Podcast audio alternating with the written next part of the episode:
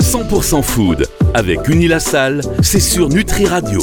Et oui, c'est une nouvelle mission qu'on vous propose cette saison 100% food avec Unilassal chaque semaine sur Nutri Radio. Alors Unilassal, pour ceux qui ne connaissent pas encore, c'est une école d'ingénieurs, mais pas n'importe laquelle. C'est la seule école d'ingénieurs qui propose une formation en alimentation et santé. Les cours sont donnés par euh, des chercheurs, des enseignants-chercheurs qui vont donc partager leurs euh, connaissances avec nous chaque semaine. Il y aura une rotation. C'est la crème de la crème. C'est les meilleurs des meilleurs.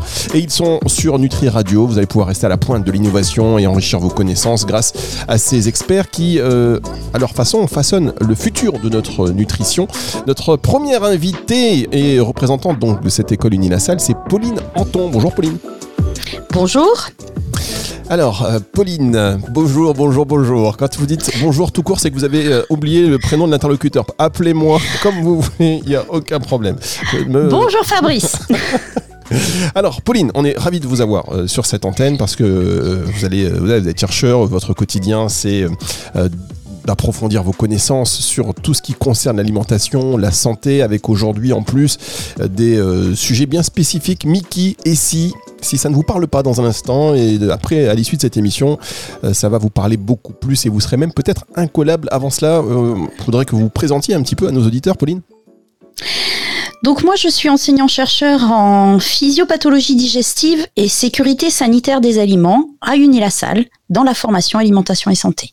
Voilà, enseignant-chercheur en physiopathologie digestive et sécurité sanitaire des aliments à la. Autant vous dire que Pauline ne va pas vous raconter euh, n'importe quoi. Alors, je disais en introduction qu'on allait parler de Missy et de Si. Qu'est-ce que ça veut dire exactement? Les Mickey, ça veut dire exactement maladie inflammatoire chronique de l'intestin, donc c'est l'acronyme. Et pour SII, c'est ce que l'on appelle le syndrome de l'intestin irritable. Ça a également le nom de colopathie fonctionnelle ou de colon irritable. Ça va dépendre des publics qui sont intéressés par ces maladies.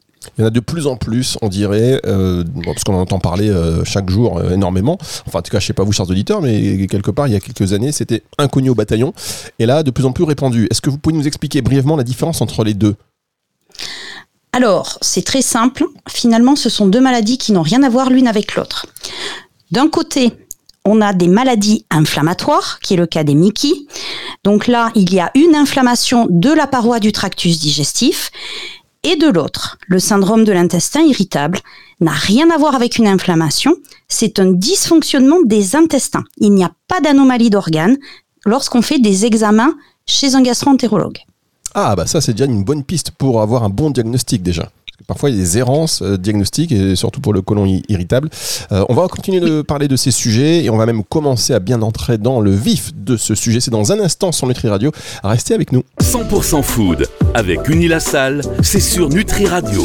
Nutri Radio nourrit le corps et l'esprit. Merci d'être avec nous et nous sommes avec Pauline Anton, enseignant, chercheur en physiopathologie digestive et sécurité sanitaire des aliments à Unilassal, donc école d'ingénieur, la seule école qui propose une formation d'ingénieur en alimentation, Et je peux vous dire que c'est du haut niveau. On va en apprendre chaque semaine. Là, on parle, comme on l'a dit tout à l'heure, de des Mickey et des Si, donc maladie inflammatoire chronique de l'intestin et du syndrome de l'intestin irritable. Est-ce que vous pouvez revenir sur les causes principales de, ces maladies? Est-ce que c'est génétique? Est-ce que la génétique en toi joue un rôle? Alors, je, je, vais commencer de façon très très large. Faut savoir déjà que c'est ce qu'on appelle des maladies multifactorielles. Donc, quand on parle de maladies multifactorielles, on parle de causes multiples. Euh, la génétique peut avoir effectivement une incidence sur ces maladies-là, mais il y a d'autres facteurs qui interviennent. Si vous me permettez, je vais vous donner quelques exemples. Donc pour le syndrome de l'intestin irritable, dès qu'il y a un trouble de ce que l'on appelle la motricité intestinale, c'est-à-dire soit une accélération du transit, soit un ralentissement du transit, soit des ballonnements, on peut avoir un syndrome de l'intestin irritable. On dit aussi qu'une modification de la perméabilité intestinale, alors c'est un terme technique, ça correspond au mécanisme qui va laisser la possibilité d'absorber les nutriments et d'empêcher les contaminants de rentrer dans l'organisme. Le stress, l'anxiété et d'autres pathologies comme les fibromyalgies, une dyspepsie gastrique, un reflux gastro-œsophagien sont des causes d'apparition du syndrome de l'intestin irritable. Pour les maladies inflammatoires chroniques de l'intestin, c'est un autre tableau clinique. On sait que l'environnement, et l'environnement au sens très large, peut avoir une incidence sur l'apparition de ces maladies, et notamment la présence de polluants. C'est pour ça qu'il y a une recrudescence ces dernières années des Mickey, et en particulier chez les populations jeunes. L'alimentation peut intervenir, et euh, le tabagisme également. À la différence près, c'est que dans les maladies inflammatoires chroniques de l'intestin, je parle bien de maladies au pluriel, il y a deux pathologies. D'un côté la maladie de Crohn et de l'autre la rectocolite hémorragique, et que le tabac n'a pas le même effet sur les deux. Pour la maladie de Crohn, le tabac va aggraver la maladie, alors que pour la rectocolite hémorragique, il tend à le diminuer. C'est incroyable ça ce que vous dites. Il y, il y a plein de gens qui vont se mettre à fumer. Bah non, c'est pas l'objectif. ça n'est pas l'objectif. Mais effectivement, c'est là où ça devient compliqué de faire de recommandations auprès des patients, puisque à chaque pathologie, ses spécificités. Ça, exactement. D'où l'importance aussi d'avoir ce bon euh, diagnostic. Alors, on entend souvent parler de l'influence de l'alimentation sur euh, la santé intestinale, bien évidemment. Mais est-ce qu'il y a un lien euh, clair entre ce que nous mangeons et ces affections précisément? Euh, oui, mais de façon diverse.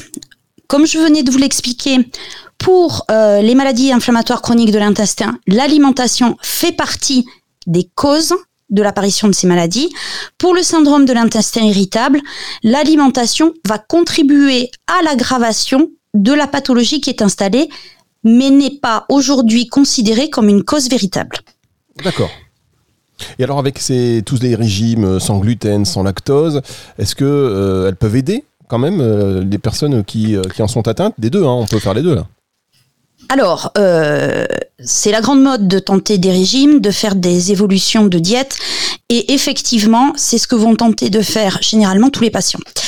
Euh, Quelqu'un qui est atteint soit de syndrome de l'intestin irritable, soit des maladies inflammatoires chroniques de l'intestin, va régulièrement euh, ressentir de l'inconfort avec telle ou telle catégorie d'aliments, et ces patients-là ont tendance à évincer de façon quasi définitive ces aliments-là de leur alimentation. Ce qu'il faut savoir, c'est que ces deux maladies vont causer des inconforts intestinaux. Le syndrome de l'intestin irritable, comme je vous l'ai expliqué, est responsable d'une modification de la vitesse de transit. Il faut savoir qu'il y a quatre catégories de patients dans cette maladie-là. Des patients qu'on dit SII diarrhéiques, des patients qu'on dit SII constipés, des patients qui sont SII diarrhéiques et ou constipés, et une quatrième catégorie qui fait partie des inclassables. Ces gens-là vont chercher avant tout à limiter tous les inconforts digestifs qu'ils ont au quotidien. Donc, il va falloir adapter la diète pour limiter cet inconfort intestinal. Pour les patients qui souffrent de maladies inflammatoires chroniques de l'intestin, nous sommes dans une autre configuration. Cette maladie est une maladie qui évolue par poussée inflammatoire, ce qui veut dire que parfois les patients ressentent cette inflammation et entre-temps, ils ont des périodes où ils peuvent vivre quasi normalement. Donc l'adaptation de l'alimentation sera liée à ces périodes de poussée inflammatoire et ces périodes de rémission. Ce qui réunit globalement les deux maladies, vous parliez de régime sans gluten et de régime sans lactose, c'est euh, cet inconfort digestif. On ne va pas leur recommander une diète particulière parce que déjà c'est patient dépendant, parce que ça peut être maladie dépendant. Pour autant, on peut recommander de limiter l'usage des fibres et pour le syndrome de l'intestin irritable, parfois une diète sans FODMAPs est recommandée. Peut-être avez-vous entendu parler des FODMAPs ah, évidemment, on a entendu parler des FODMAPs, mais je veux bien que vous nous le rappeliez parce que j'ai fait deux trois émissions à ce sujet, euh, mais j'ai retenu 2% des informations. évidemment. Très bien. Les FODMAPs, je vais d'abord commencer par vous définir ce terme. Ça veut dire, en anglais, fermentable oligosaccharide, disaccharides, monosaccharides and polyol. C'est-à-dire que ça regroupe tous les glucides qui vont avoir tendance à être fermentescibles dans la paroi intestinale. Ce que l'on va recommander à ces patients, c'est de limiter la consommation d'aliments qui contiennent ces fibres. Donc là-dedans, on peut bien évidemment inclure les aliments qui contiennent du lactose, mais également les céréales de type blé, seigle, orge, certains légumes riches en fibres comme les poireaux, les artichauts ou les choux, certains fruits comme les poires ou les pommes, des édulcorants de synthèse et surtout les plats industriels. Cependant, ce régime, comme beaucoup de diètes, nécessite un contrôle médical et ne peut pas être utilisé sur le long terme.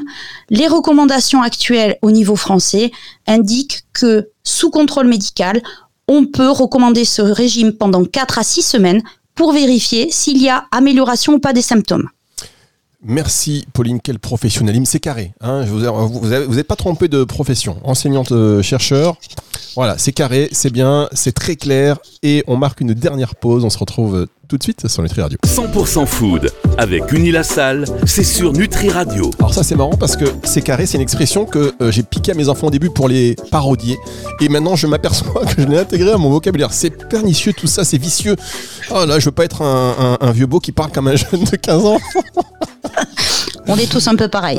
non, mais c'est vrai, il y a des mots comme ça. Au début, on s'en moque, on leur dit arrête de dire ça, et puis boum, on, finit par les avoir dans notre propre langage. Quelle horreur, quelle horreur. Enfin bon, bref, c'est carré, c'est bien. Euh, Pauline Anton, enseignant, chercheur en physiopathologie digestive et sécurité sanitaire des aliments à Unilassal, est notre invité euh, de la semaine pour nous parler donc des maladies inflammatoires chroniques de l'intestin et du syndrome de l'intestin irritable. Alors, euh, même si vous y avez déjà un peu répondu, mais dans le cadre de vos recherches à Unilassal, comment vous examinez la relation entre la sécurité sanitaire des aliments et les troubles intestinaux À Unilassal, il n'y a pas d'équipe médicale à proprement parler. Pour autant, en tant que scientifique, on intervient à différents niveaux. Une grosse partie des travaux que nous menons aujourd'hui cherche à faire le lien entre la présence de certains nutriments, de certains ingrédients fonctionnels, voire de contaminants alimentaires, et la survenue de ces maladies à l'aide d'approches précliniques qui permettront plus tard d'être validées lors d'études cliniques par d'autres équipes en France et dans le reste du monde. Eh, écoutez, j'espère que vous allez contribuer à mieux y, voir plus clair et surtout à trouver des solutions. Alors justement, est-ce qu'il existe des aliments qui sont particulièrement problématiques pour les personnes souffrant soit euh, des maladies inflammatoires chroniques de l'intestin, soit du syndrome de l'intestin irritable? Truc à bannir absolument. Les recommandations actuelles de la Haute Autorité de Santé, elles sont équivalentes à celles de la population générale. On va dire qu'il n'y a pas de régime particulier. On va dire que on va tenter de garder autant que faire se peut une alimentation aussi diversifiée que possible. Pour autant, et pour revenir brièvement sur ce que je viens de vous expliquer, lorsque les patients ressentent un inconfort, on leur recommandera de limiter l'utilisation de telle ou telle famille d'aliments temporairement et progressivement de les réintroduire dans leur alimentation pour voir s'ils sont mieux tolérés par la suite. Très bien. Donc c'est euh, à chaque fois, en fait, l'idée c'est de pas bannir définitivement des, aliments parce que souvent, il vous l'avait dit en introduction, ces personnes-là, elles disent c'est bon ça, je l'écarte, mais euh, du coup ça les rend peut-être encore plus vulnérables à une rechute. Exactement. Parce que si vous bannissez de façon durable une catégorie d'aliments ou un type d'aliments, vous êtes à risque de malnutrition ou de dénutrition. Et donc là, vous pouvez générer des pathologies secondaires à ces maladies-là. Ça, je, mets un petit blanc parce que je le note, c'est important. Euh, et j'imagine qu'en dehors de, au-delà de ça, tiens, au-delà de, on en reparlera peut-être dans d'autres émissions, mais au-delà des maladies inflammatoires chroniques de l'intestin ou du syndrome de l'intestin irritable, quand on parle de bannir définitivement un aliment, on pense évidemment euh, au régime euh, vegan, par exemple. Ça fait partie des régimes qui peuvent être discutables je pense que vous aurez l'occasion de discuter de cela avec une de mes collègues au cours de l'année. Euh, pour autant, effectivement, il faut être très attentif et surtout en fonction de l'âge de l'individu qui réalise cette modification de diète. Mais oui, vous avez raison, c'est bien de rappeler ça parce qu'en fonction de l'âge, on n'a pas on n'a pas les mêmes besoins. Euh, donc euh, absolument. donc c'est Et de l'activité physique que l'on pratique aussi. Exactement. Et aussi du stress parce que le stress, il peut influencer ces maladies hein, et leurs symptômes. Alors ça, vous avez tout à fait raison, et c'est particulièrement vrai pour le syndrome de l'intestin irritable. On sait que euh, des personnes stressées chroniques, des personnes anxieuses de façon chronique, sont beaucoup plus susceptibles de développer un syndrome de l'intestin irritable que la population générale. Petit détail supplémentaire, les femmes semblent être beaucoup plus sensibles à ce syndrome que les hommes. On a trois fois plus de cas chez les, dans la population féminine que masculine. Et cette, cette tendance tend à diminuer légèrement après la ménopause. D'accord. Après la ménopause, quand même, hein, euh, il faut, il faut quand même se tout, il faut tout se farcir hein, quand on est, quand on est une femme. C'est pas facile. Euh, est-ce, qu'il, existe des, des, avancées récentes dans le traitement ou la prévention de ces affections? Alors il y a beaucoup de travaux scientifiques qui portent sur ces maladies. Effectivement, euh, les dernières grosses avancées, pour faire simple, portent autour de la compréhension du microbiote et de son évolution dans le cadre de ces maladies pour savoir si on peut effectuer une intervention sur ces aspects-là.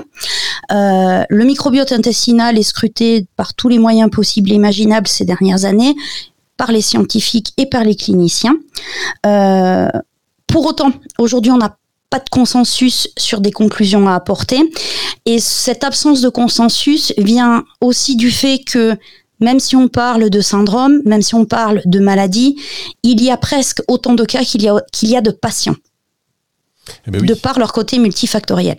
Et eh oui, le fait qu'on on n'a pas tous le même euh, micro, microbiote. Donc, euh, Exactement. Chercher, c'est quasiment. Et le microbiote, il se fabrique avant même la naissance. Eh oui, et d'ailleurs, je vous invite à écouter cette exceptionnelle émission, La Révolution microbiote, chaque semaine sur Nutri Radio. Allez sur nutriradio.fr, c'est Véronique Lès qui en parle euh, pour avoir plus d'informations. Alors, est-ce qu'il existe quand même des avancées récentes, pour vous qui êtes au cœur de la recherche, dans le traitement ou la prévention de ces, affections? Les avancées les plus récentes donc, portent sur euh, la compréhension de l'altération du microbiote intestinal, je m'excuse Fabrice, je reviens dessus parce que c'est vraiment euh, le point fort. Des travaux portent sur euh, des tests euh, sur les probiotiques, mais il n'y a pas encore de formule idéale qui a été trouvée. Et pour le moment, c'est essentiellement les nouveautés. Les traitements thérapeutiques sont également en cours d'évolution, mais malheureusement, on n'a pas de solution miracle et c'est des maladies qui, pour le moment, ne se guérissent pas. Oui, et je me rends compte que je viens de vous poser deux fois la même question, tellement j'étais parti sur le microbiote dans, euh, dans l'infiniment petit, voyez-vous. Euh, et alors, comment les personnes qui souffrent de ces troubles, elles peuvent gérer au mieux donc euh, leurs conditions au quotidien?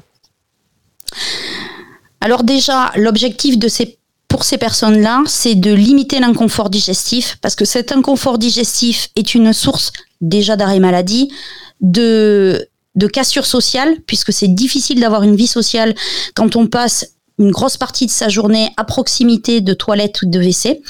Euh, ce que l'on peut leur recommander, c'est d'essayer de conserver la pratique d'une activité physique, de trouver un équilibre alimentaire qui leur convient pour le mieux.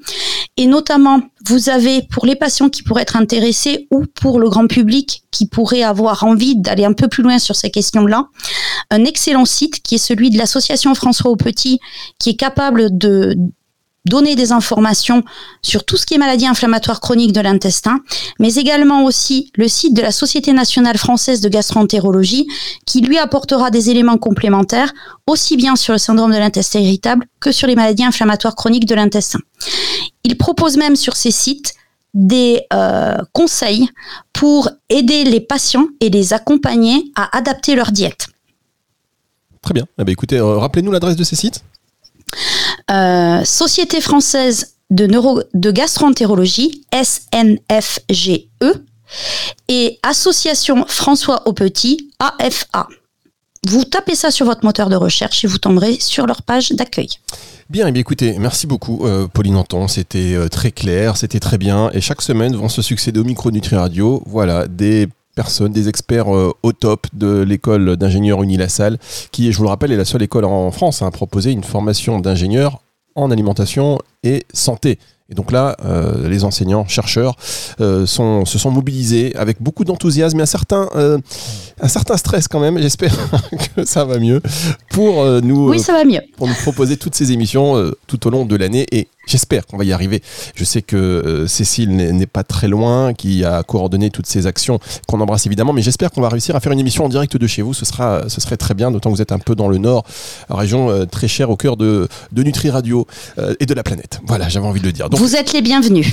On, on essaiera de faire ça. Franchement, c'est, ça va être hyper intéressant avec une captation vidéo évidemment pour Nutri TV. En tous les cas, Pauline Anton, donc enseignant-chercheur en physiopathologie digestive et sécurité sanitaire des aliments, était avec nous aujourd'hui. On vous remercie et pour les auditeurs qui voudraient réagir à cette émission, vous n'hésitez pas à nous envoyer un petit message via le numéro de téléphone de Nutri Radio que je vous redonne avec plaisir le 0666 945 902 ou directement sur le formulaire de contact du site nutriradio.fr. Pauline, je vous invite vivement à télécharger cette application fabuleuse et gratuite qu'est euh, Nutri Radio pour accéder à tous nos contenus. J'imagine que vous l'avez déjà fait, ainsi que toutes les personnes chez Uni Salle. Attention, le nez s'allonge à 10. Je vois, je vois les.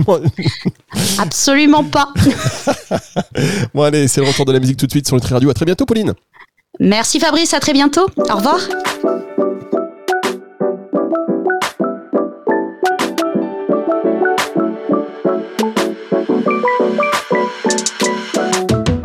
Food avec Unilassal, c'est sur Nutri Radio.